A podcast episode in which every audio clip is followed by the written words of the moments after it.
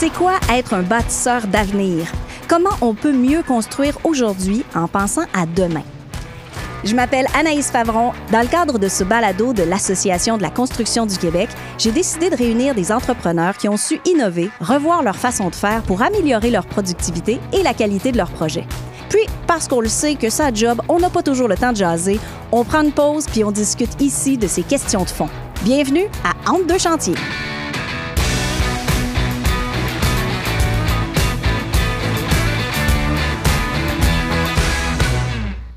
Alors aujourd'hui, on va parler de construction durable.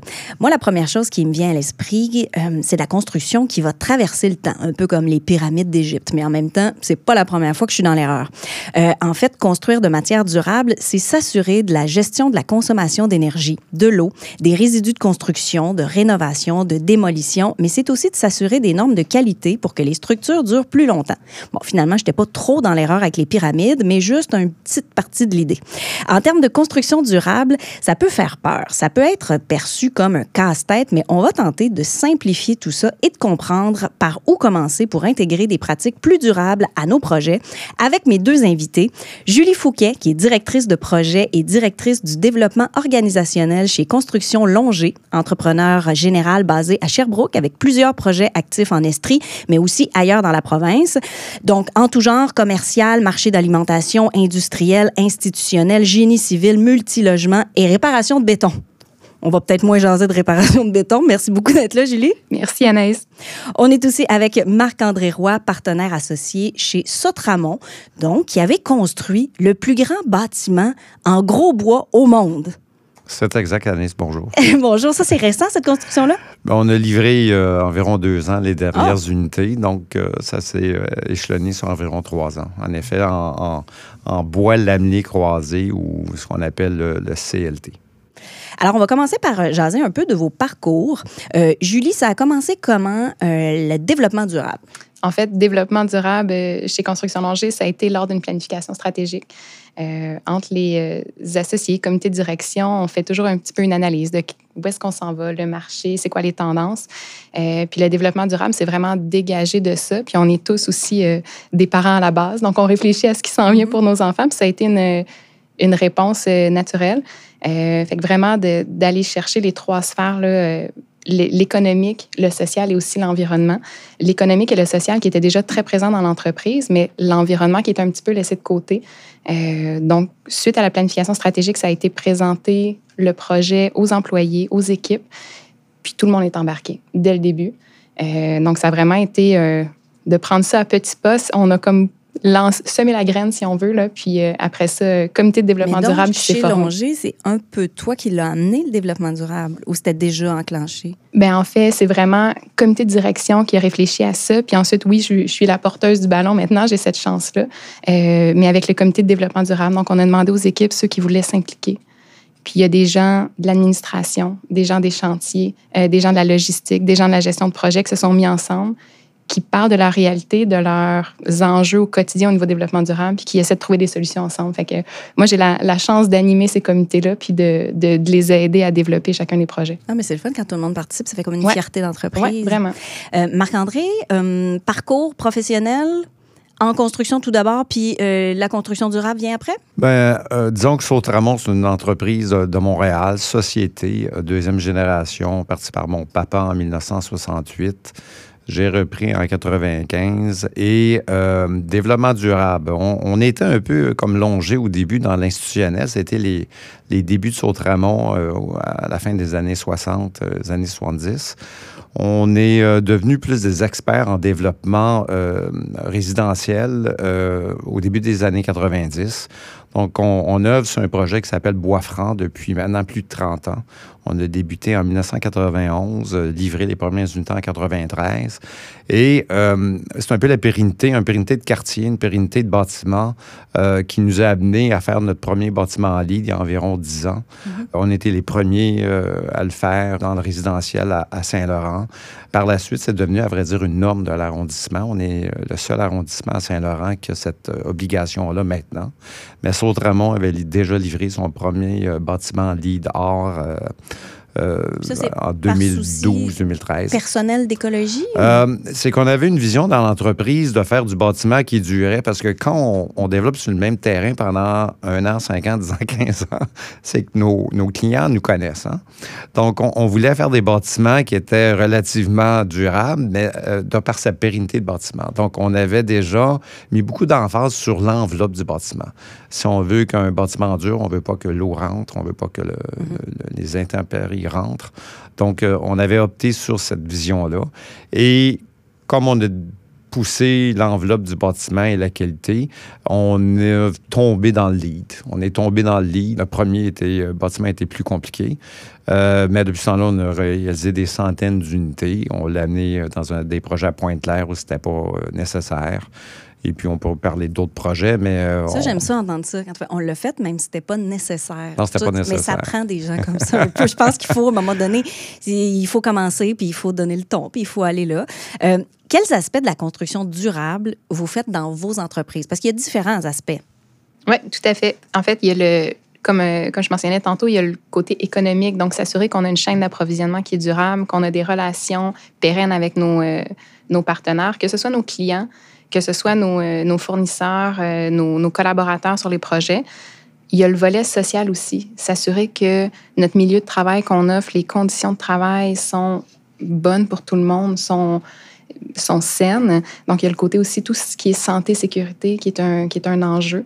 Euh, on a nouvellement une personne qui est dédiée seulement à faire le tour de nos chantiers, s'assurer que tout ce qui est santé, sécurité est vraiment suivi et on est en proaction. Euh, ça, ça rentre dans la construction durable? Ça rentre dans la construction durable parce que c'est l'aspect social. Mm-hmm. Oui, on a des normes au niveau de la CNESST, mais au lieu d'être en réaction, on essaie d'être en proaction par rapport à ça. Euh, puis l'autre élément, évidemment, c'est le côté environnemental qui euh, qu'on voit dans le, le, choix des matériaux, qu'on voit aussi dans la conception. Euh, donc, on parle de, de choix de matériaux, d'enveloppe de bâtiments, euh, on parle de, de, tri des déchets, mais c'est aussi tout ce qui est en amont, donc la conception, comment on gère la luminosité, la qualité de l'air intérieur, etc. Euh, fait que ce sont tous des... Mais il y a beaucoup de choses, vous, vous ah le Oui, tout à fait. Toutes? On peut pas dire qu'on est parfait, loin de là, puis je pense pas que c'est je pense pas que c'est ce qu'il faut viser avant de, se lancer dans la construction euh, qu'on dit durable, le développement durable, mais c'est de faire des petits pas, puis de s'intéresser à tous ces éléments-là, puis d'en intégrer le plus possible dans chacun des projets. Euh, donc, il y a des projets qui vont être plus axés sur le tri des déchets, par exemple. Il y a des projets quand on, est, euh, quand on travaille avec des partenaires privés, qu'on a la chance d'être en amont dans la conception. Donc, on peut faire réfléchir le client, l'architecte, les ingénieurs sur la, façon dont le, bâtiment est conçu. Donc, dépendamment du contexte de projet, notre implication peut être différente, puis on peut se pencher sur différents aspects du développement durable. Est-ce que ça ressemble à ça aussi euh, chez Sotramon? Ben, on ne fait pas le même développement. Mm. Euh, nous, on, est entrepreneur général, mais on, fait uniquement nos bâtiments. Donc, ah. bien, on les vend euh, quand on fait du condo de la maison de ville. Mais depuis quelques années, on est beaucoup plus tourné vers le locatif. Et comme c'est des immeubles qu'on conserve, euh, on va pas nécessairement chercher l'accréditation LEED, mais comme on a cette culture-là de faire du bâtiment LEED, on est capable d'aller chercher, je crois, les, éléments les plus importants pour avoir cette, cette pérennité-là. Euh, je reviens sur l'enveloppe. Euh, la luminosité, c'est une bonne idée également. C'est pas une bonne idée, c'est également un élément qu'on regarde. C'est des bâtiments qu'on va garder. Ce qu'on ce qu'on pousse moins? Puis euh, c'est un peu la différence des fois entre le, je ne veux pas appeler ça le théorique, mais le réel. C'est le côté mécanique du bâtiment. Euh, on l'a poussé au début. On s'est rendu compte que l'utilisateur final, qui est souvent le consommateur, on se comprend que ce n'est pas un professionnel. Quand on mhm. fait des bâtiments institutionnels pour une école ou du commercial, il va avoir une gestion qui est professionnelle et qui va être suivie d'un bâtiment. Euh, lorsqu'on livre un bâtiment, un syndicat de copropriété ou un consommateur ordinaire qui, gère sa, sa, maison de ville, quand on fait des systèmes trop compliqués, je vais appeler ça comme ça, ou trop peut-être poussé, on s'est rendu compte que c'était pas toujours bénéfique. Mhm. Parce que même si c'était mieux pour l'environnement, la complexité faisait que cette pérennité-là, justement. Mais si c'est mal utilisé, ça donne rien, ouais, c'est ça. Non, puis c'est pas facile. Donc, Parce qu'il y a des coûts là-dedans. Quand on veut aller en durable, Ben, en écologique, il y a des coûts. Ben, les coûts peuvent être bien contrôlés en, en éléments de base. Je peux prendre cette, approche-là. Je parle pour le consommateur. Du côté institutionnel ou dans le bureau ou quoi que ce soit, ça peut être géré par des, des professionnels qui vont suivre le bâtiment. Mais pour le, le- le consommateur moyen, même dans le locatif, on se rend compte que nos éléments mécaniques sont plus de base. Je dis pas qu'ils sont pas plus performants qu'avant, mais on n'ira pas dans un système de récupération d'eau ou de... Oui, on a Ben, il faut charge- penser à l'après, c'est ça. L'avant, le pendant, Mais l'après. c'est le cycle de vie, le développement durable aussi. là. C'est s'assurer qu'au niveau du cycle de vie, c'est c'est pérenne.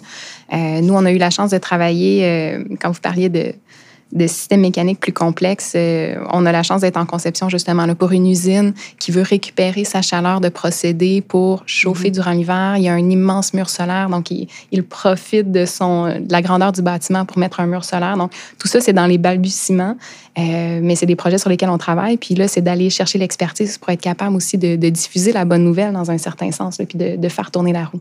Là, on parle évidemment de, de gros projets puis d'expérience. Vous avez Ouais. quand même des grosses compagnies qui avaient fait plusieurs pas en avant euh, en construction durable, mais comment on commence? Les gens qui nous écoutent, là, puis qui se disent, ouais, mais là, on n'est pas rendu là. On, on commence par quoi? C'est quoi le plus important ou le plus facile? Ou... Bah, c'est un peu comme avoir des enfants. On peut pas commencer pour les avoir. Ben, on commence par le faire, ensuite on c'est accouche. ça, exactement. il faut prendre un premier pas. Euh, il faut faire son premier bâtiment, euh, idéalement pas trop gros, hein, on se comprend, là, il ne faut pas s'enfarger. Mais c'est une courbe d'apprentissage qui, qui est quand même plus commune qu'auparavant parce que euh, la construction, ça se fait beaucoup par ses fournisseurs et ses sous-traitants. Donc, il faut que les gens dans notre équipe, qui pas nécessairement nos employés ou nos professionnels, puissent également suivre. Et c'est ce qu'on a trouvé à travers les années. Aujourd'hui, c'est plus facile de faire affaire avec un plombier ou un électricien ou même un gars de gyps, si on parle de faire le, le revêtement du bâtiment puis de faire son colombage, faire l'enveloppe du bâtiment, ben euh, arriver avec un concept lead, c'est plus du chinois. Je veux dire, ça l'arrive et pour nous, il y a peut-être un petit coup additionnel parce qu'il va y avoir euh, peut-être euh, un petit peu en haut de la norme, mais euh, l'équipe va assez bien suivre comparativement qu'il y a 10-15 ans où ben, il fallait faire euh, presque l'éducation des gens et c'était plus lourd. Donc, aujourd'hui, sont assez au courant maintenant. Chaque personne qui met son pied sur un chantier a son travail à faire. Tout à fait. Puis c'est là que l'implication de chacun est essentielle. Euh, puis d'aller chercher une certification LEED, c'est incroyable. Euh, ça peut faire peur à certains aussi, euh, certains plus petits entrepreneurs, mais il y a des, il y a des petits gestes qu'on est capable de faire. Donc, comme je disais tantôt, c'est de partir la roue, c'est de faire des petites choses, c'est de faire des choses concrètes. Euh, nous, on a commencé par des projets pilotes, tu vois, pour essayer de sensibiliser les gens. Donc, on a commencé par un parler de développement durable, parler à nos gens de dire c'est quoi le développement durable, pourquoi c'est important, puis des projets pilotes. Donc, sur certains chantiers. Et là, les, euh, les gars qui étaient sur ces chantiers-là et les filles, parce que oui, on, on a des filles dans notre oui. équipe. Oh oui, on a des filles.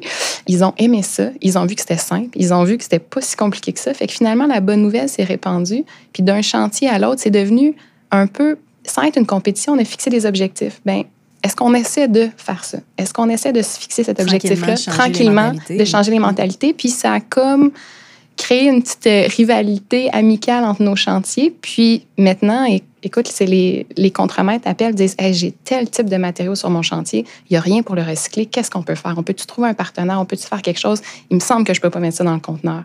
Fait qu'on est rendu là où est-ce que c'est les, ça vient du chantier, les demandes pour essayer de trouver des nouvelles avenues. Ça, c'est magique. Ça, c'est le fun. Oui, on est fiers dans ce temps-là. Ouais. Avez-vous euh, des exemples de projets qui ont été un succès autant pour l'équipe, pour le client, que pour vous? Ben, moi, je vais prendre, euh, je, ben, je peux commencer, euh, notre projet phare qui a duré, euh, je l'ai dit en introduction, le projet de, de Griffintown qui se veut, le projet Arbora qui se veut l'équivalent de 437 unités d'habitation, 500 000 pieds carrés, occupant, qui, est le plus grand projet de CLT en- qui emboie laminé croisé au monde. Ça a été une réalisation, c'est une réalisation d'équipe. Euh, honnêtement, euh, fait anecdote assez comique. Ça a été tellement une réalisation d'équipe, il fallait tellement être déterminé qu'à une certaine époque, durant ces trois années-là, euh, le surintendant a littéralement couché sur le chantier pendant un an. Eh bien, il restait à l'extérieur de Montréal un petit peu, donc il y avait du du temps de voyagement, une heure et demie, une heure et demie. Puis finalement, ben, il a convenu que du lundi matin jusqu'au vendredi après-midi, ben, il couchait dans un endroit spécifique que je ne mentionnerai pas, mais en tout cas, c'était sur le chantier. Il avait son, son lit de camp, puis il prenait sa douche parce que euh, c'était de la nouvelle technologie. Faire, euh, faire un bâtiment de cette envergure-là avec euh, des dalles, c'était dalles de 7 pouces en lamier croisé. les poutres également, ça s'était pas fait au Québec. Donc, il y avait eu d'autres projets auparavant un petit peu. Donc, il fallait prendre tous les éléments du puzzle les mettre ensemble. Ça demandait beaucoup, beaucoup de temps. Oui, ça devient valorisant pour l'entreprise. C'est pas non intéressant d'en parler, mais c'est des challenges. Une des approches du condo, c'était de, vendre naturellement l'aspect écologique, de garder les gaz à effet de serre à l'intérieur du bois au lieu d'une émanation comme on ferait si on faisait une fondation de béton. Donc oui, ça a été beaucoup, beaucoup apprécié. Julie, est-ce que euh, vous avez aussi euh, chez Longer un exemple? Oui, ben en fait, on, participe présentement en partenariat avec EBC euh, à une maison des aînés à Sherbrooke euh, euh, qui vise la certification LEED. Mais au-delà des projets comme tels, je pense que la plus grande réussite à date, c'est vraiment d'avoir le, le, input, si je peux dire, du chantier où est-ce que les contremaîtres, les surintendants parlent avec les clients, regardent les enjeux et de développement durable, puis sont au courant, sont allumés là-dessus. On a eu un atelier de travail euh, pas plus tard qu'il y a quelques semaines où est-ce qu'on a demandé de dire, bon, OK, sur quel projet voulez-vous travailler euh, au niveau du développement durable? Puis les idées ont, ont fusé de toutes parts, on savait plus quoi en faire. Donc, on a fait une petite liste, puis chacun, il y a des sous-comités qui se sont créés, chacun part avec ça. Fait que je dirais que ça, c'est la plus grande réussite au niveau des projets, puis que les clients soient impliqués là-dedans et que les clients commencent à dire, ben nous aussi, on veut s'en aller vers là. Comment pouvez-vous nous aider? Comment on peut travailler ensemble? Puis on est en développement là-dedans. Ça, je pense que c'est la plus grande réussite. Puis qu'est-ce qu'il faut savoir si on est une entreprise qui veut se lancer dans des projets éco-responsables? Que ce ne sera pas facile? non, j'allais dire petite bouchée. Petite bouchée, justement, de tout est à faire. Il y a tellement d'opportunités, il y a tellement de choses. Comme je disais tantôt, peut-être les, les certifications, euh, ça peut paraître gros, ça peut paraître difficile. Il y a une certaine bureaucratie reliée à ça qui est peut-être pas à la portée de tout le monde, mais les, petits éléments. Commencer par des petites choses avec l'équipe. Le tri des déchets, c'est quelque chose qui est très facile.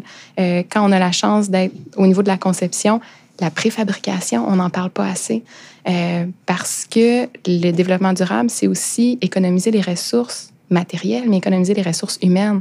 Donc, on travaille beaucoup aussi sur le BIM, euh, Building Information Modelization, donc essayer d'aller faire la maquette avant la construction, donc de construire en virtuel, éviter les erreurs en chantier, éviter les reprises, euh, éviter les gaspillages. Donc, avec la technologie, on aide aussi l'environnement. Tout à fait. Tout est lié. Tout est lié.